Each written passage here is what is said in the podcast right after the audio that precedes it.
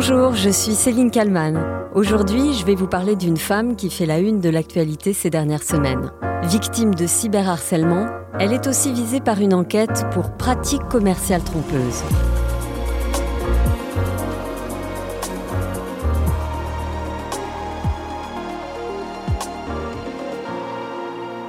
Magali Berda, 40 ans, fait partie des femmes d'affaires les plus influentes de France, selon le magazine Forbes.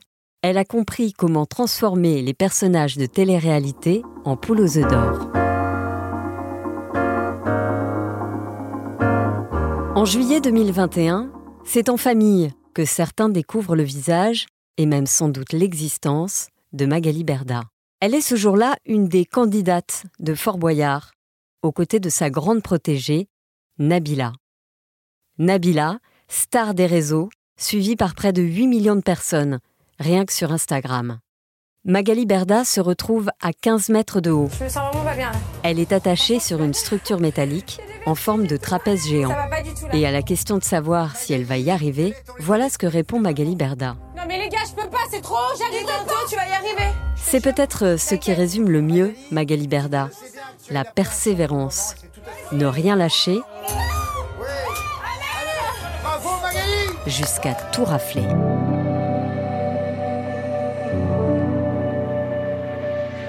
Magali Berda raconte dans un livre comment elle a dû repartir de zéro, il y a quelques années, après la faillite de sa société d'assurance. Nous sommes en 2016 et elle côtoie à ce moment-là plusieurs candidats de télé-réalité. Des jeunes femmes et des jeunes hommes propulsés dans la lumière le temps d'un show à la télévision et qui, en sortant, deviennent des starlets éphémères. La seule manière pour eux de durer encore, en quelque sorte, c'est d'être proches de leur communauté sur les réseaux sociaux. Instagram, TikTok, Snapchat. C'est donc à ce moment-là que Magali Berda a l'idée de les aider. Elle va devenir leur agent, monétiser le moindre poste. Elle le raconte dans un numéro de complément d'enquête en 2017. Je m'occupe de monétiser leur image sur les réseaux sociaux. C'est-à-dire que la télé-réalité avant vivait que de télé-réalité et de booking en boîte de nuit.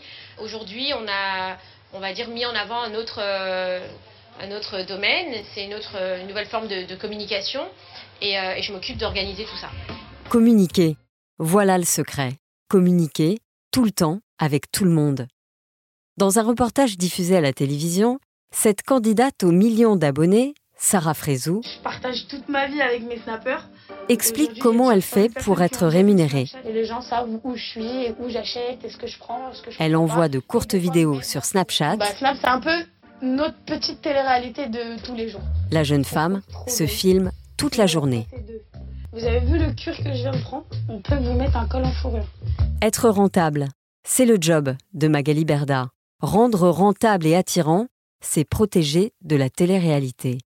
Des candidats qui passent leur journée à raconter leur vie ou à l'inventer, et entre deux histoires, font du placement de produits.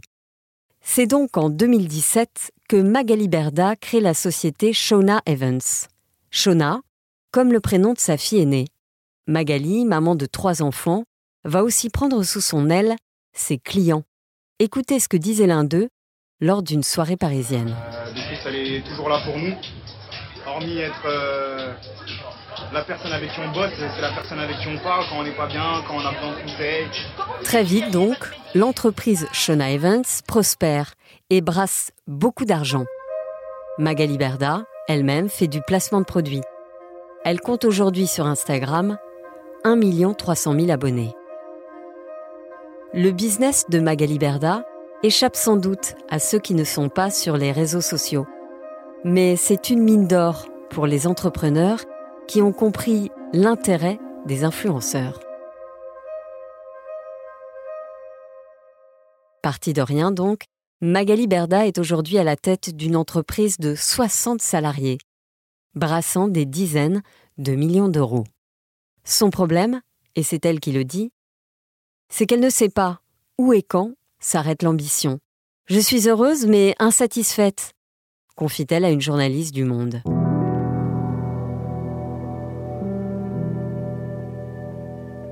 La politique peut-elle la satisfaire?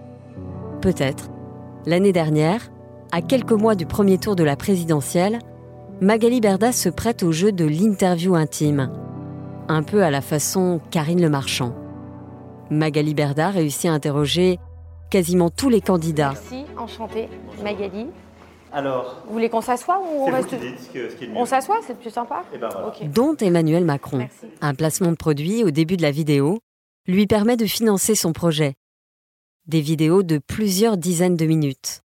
En tête à tête donc avec Jean-Luc Mélenchon ou encore Éric Zemmour. L'invité du jour, c'est vous, Magali Berda. Bonjour. Mais Magali alors Berda, pourquoi la politique euh, la Apolline de Malherbe lui pose la question en 1,5 l'invitant un matin sur RMC et RMC million Story. Eh ben, c'est quelque chose qui m'a passionnée. En fait, je connaissais pas, je m'intéressais pas du tout à la politique. Puis j'ai rencontré, je pense, des bonnes personnes, enfin, qui m'ont paru accessibles, et puis qui m'ont fait réaliser qu'il y avait peut-être des priorités dans la vie. Et je me suis dit qu'il y avait peut-être des choses à faire aussi avec mes réseaux sociaux, en plus de mon business. Magali Berda, l'influenceuse qui pèse dans le monde de la télé-réalité, peut-elle aussi peser sur l'élection? En fait, je posais un peu les questions que tout le monde se pose. C'est des questions qui sont un petit C'est peu quoi euh, les questions standards. que vous, vous vous posez? Bah, les questions que je me pose, c'est, c'est comme par exemple, j'ai posé à Jean-Luc Mélenchon. Bah, moi, je me dis, euh, est-ce que c'est vrai qu'il déteste les riches? Est-ce que Zemmour, est-ce que c'est, enfin, comment il va me dire, comment il va me répondre quand je vais lui demander s'il est raciste ou pas? Est-ce que c'est vrai? Est-ce que c'est pas vrai? Et je pense que le côté un petit peu euh, naturel et plus à la cool euh, fait ressortir des choses différentes. Pendant le premier confinement, Magali Berda publie des lives sur son compte Instagram. Comme ses influenceurs, elle raconte tout, sans filtre. Comme par exemple son premier mariage, qui a duré 15 ans, jusqu'en 2019. Sa nouvelle vie d'influenceuse en chef ne pouvait pas coller avec les visions de la vie de son mari, juif comme elle, mais très religieux, très pratiquant. Elle raconte avoir été très heureuse, mais qu'au bout d'un moment, elle se sentait en décalage. Elle souhaitait vivre sa religion plus librement.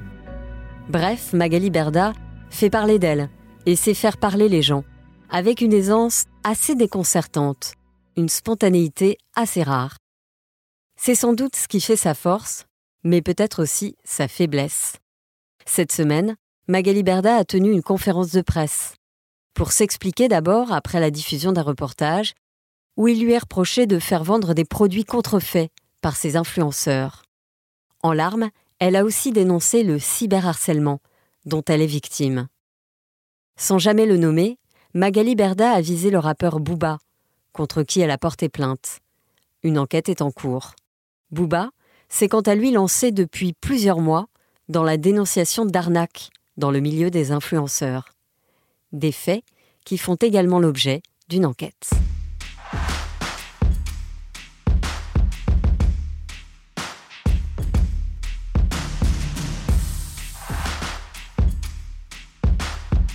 Bonjour Mélanie Mendelevitch. Bonjour. Vous êtes euh, journaliste de presse écrite, spécialisée dans les euh, sujets de société et notamment euh, tout ce qui touche à Internet.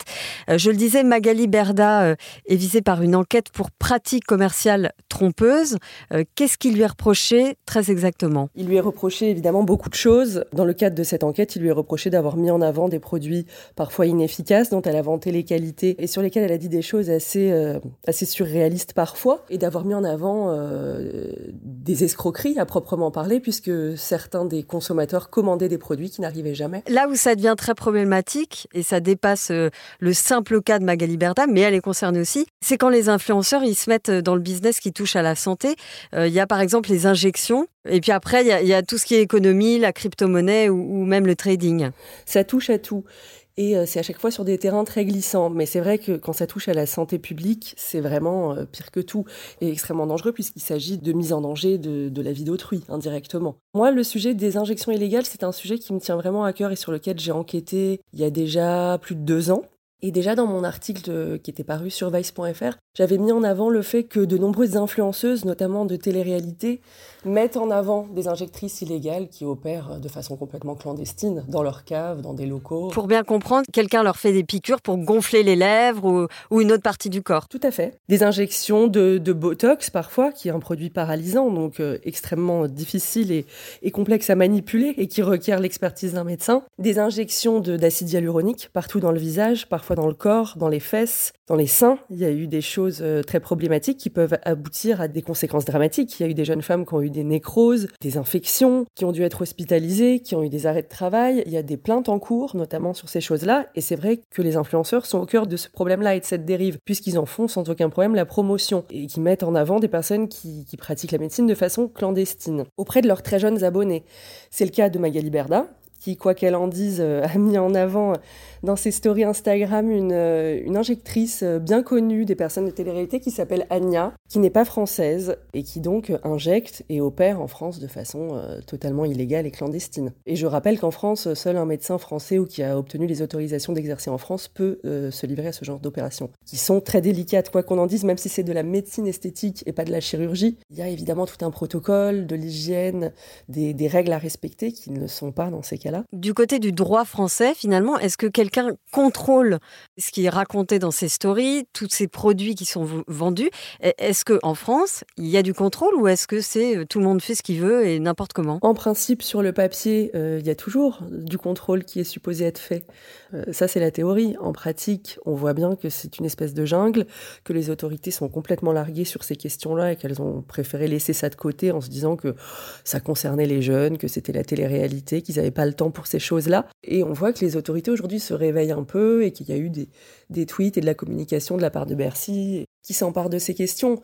Mais j'ai envie de dire, euh, pas trop tôt, quoi. Le placement de produits euh, aujourd'hui, est-ce qu'il fait plus vendre que, la pub classique à la télévision ou, dans les magazines? Alors ça, il faudrait avoir les chiffres exacts. Euh, je ne peux pas vous le dire précisément, même si moi j'ai l'impression que sur une audience très jeune, qui est celle des personnes qui sont inscrites sur Instagram, qui est celle des, spectateurs de, de télé-réalité par exemple, qui sont la cible de, de tous ces influenceurs, oui, bien sûr, aujourd'hui euh, la presse conventionnelle, la presse papier, elle n'intéresse plus ce public-là il, s'informe, il, découvre, il, il regarde que les réseaux, que les réseaux sociaux.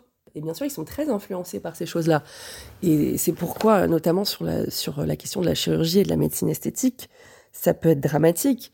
Il y a des jeunes filles aujourd'hui, moi, pour avoir échangé beaucoup avec des médecins et des chirurgiens, qui me disent que depuis que les, les influenceurs font ce type de promotion, ils reçoivent énormément de patientes qui sont mineures et qui doivent refuser en leur expliquant que si on n'a pas minimum 18 ans, euh, on ne vient pas consulter pour ce type de prestation et que même à 18 ans, c'est beaucoup trop tôt. Mais les influenceurs ont banalisé ce genre de choses. Vous qui avez justement enquêté sur le monde de l'influence, est-ce que vous direz que finalement Magali Berda, elle fait du business là où il y en a et c'est pas vraiment la seule responsable de, de ce qui est vendu euh, aux plus jeunes? C'est évidemment pas l'unique responsable. Euh, il y a d'autres euh, personnes qui sont exactement sur le même créneau qu'elle, dont euh, Wesley Nakash, qui est à la tête de l'entreprise concurrente de Shona Evans, qui s'appelle We Evans, et qui représente également un grand nombre de personnes issues de la télé-réalité avec les mêmes dérives et, euh, et auxquelles on peut adresser les mêmes critiques. Par contre, Magali Berda, ce qu'on perd parfois de vue, c'est que c'est quelqu'un qui n'a pas voulu se contenter d'être un agent d'influenceur. C'est une femme qui a voulu être dans la lumière. Elle participe à l'émission de Cyril Hanouna, elle a voulu être influenceuse elle-même. Elle fait elle-même la promotion euh, de crèmes douteuses supposées euh, faire maigrir et avoir des effets miracles. Elle met elle-même en avant des formations euh, très controversées qui sont supposées être finançables par le CPF. Elle se met énormément en avant. Donc quand elle se plaint d'être ciblée et, et qu'elle nous dit en somme pourquoi moi et pas tous les autres, j'ai envie de dire, les autres ont eu l'intelligence de rester dans l'ombre. Elle, elle est à la fois influenceuse et agent d'influenceur. Donc évidemment, elle n'est pas l'unique responsable, mais elle cristallise toutes les dérives, tout l'appât du gain qu'il peut y avoir dans ce monde-là, toute cette soif de célébrité euh, qui, qui, va avec. Est-ce qu'il faudrait euh, interdire certaines pratiques? Parce que finalement, aujourd'hui, rien n'est interdit sur les réseaux. On peut vendre tout et n'importe quoi. Et il y a eu toutes sortes de dérives, des personnes qui proposaient des plans sur Snapchat, des influenceurs d'ailleurs, pour avoir euh, son permis de conduire et son code sans passer l'examen comme on l'a dit, des injections illégales pratiquées dans des caves, des plans pour euh, arnaquer les mutuelles, ça il y en a eu beaucoup. Et à chaque fois, euh, des, des, influenceurs de télé-réalité en font la promo euh, sans le moindre scrupule. Même le compte de formation, j'ai vu. Le CPF, évidemment, qui est une question aussi cruciale dont les autorités devraient quand même s'emparer. Ça commence tout juste.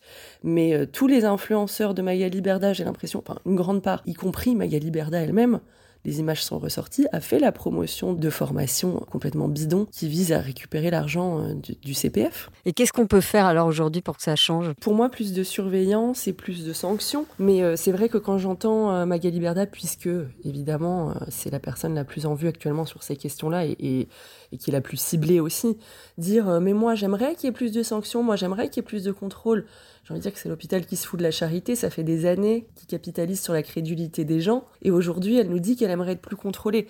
Magali Berda, c'est quand même quelqu'un qui a eu une vie avant Shona Evans. Elle nous fait croire que c'est un nouveau métier, qu'elle tâtonne, qu'elle découvre. C'est pas tout à fait vrai. Elle avait d'abord investi le, secteur des mutuelles. Elle était courtière en mutuelles. Et elle le raconte elle-même. À la suite d'un contrôle URSAF, il a été établi qu'elle devait plus d'un million d'euros d'arriérés de cotisation. On n'est plus dans les influenceurs, on n'est plus dans la nouveauté, etc.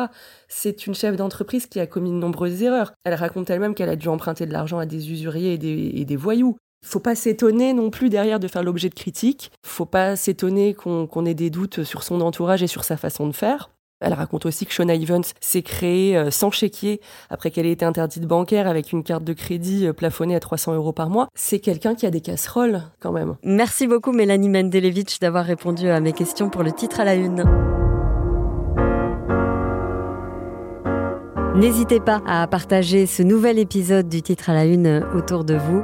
N'hésitez pas non plus à m'écrire si vous souhaitez que j'aborde un, sujet d'actualité en particulier. J'espère vous retrouver demain. Je serai là tous les soirs du lundi au vendredi avec un nouveau titre à la une.